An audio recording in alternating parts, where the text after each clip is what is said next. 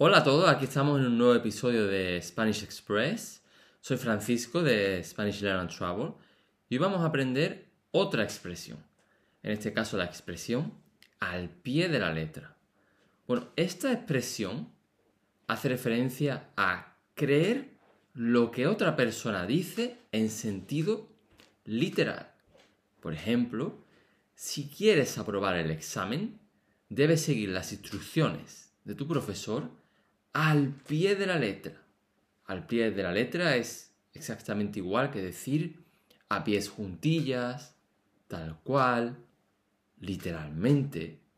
Es una expresión eh, muy útil para hablar sobre los consejos que te dan eh, otras personas.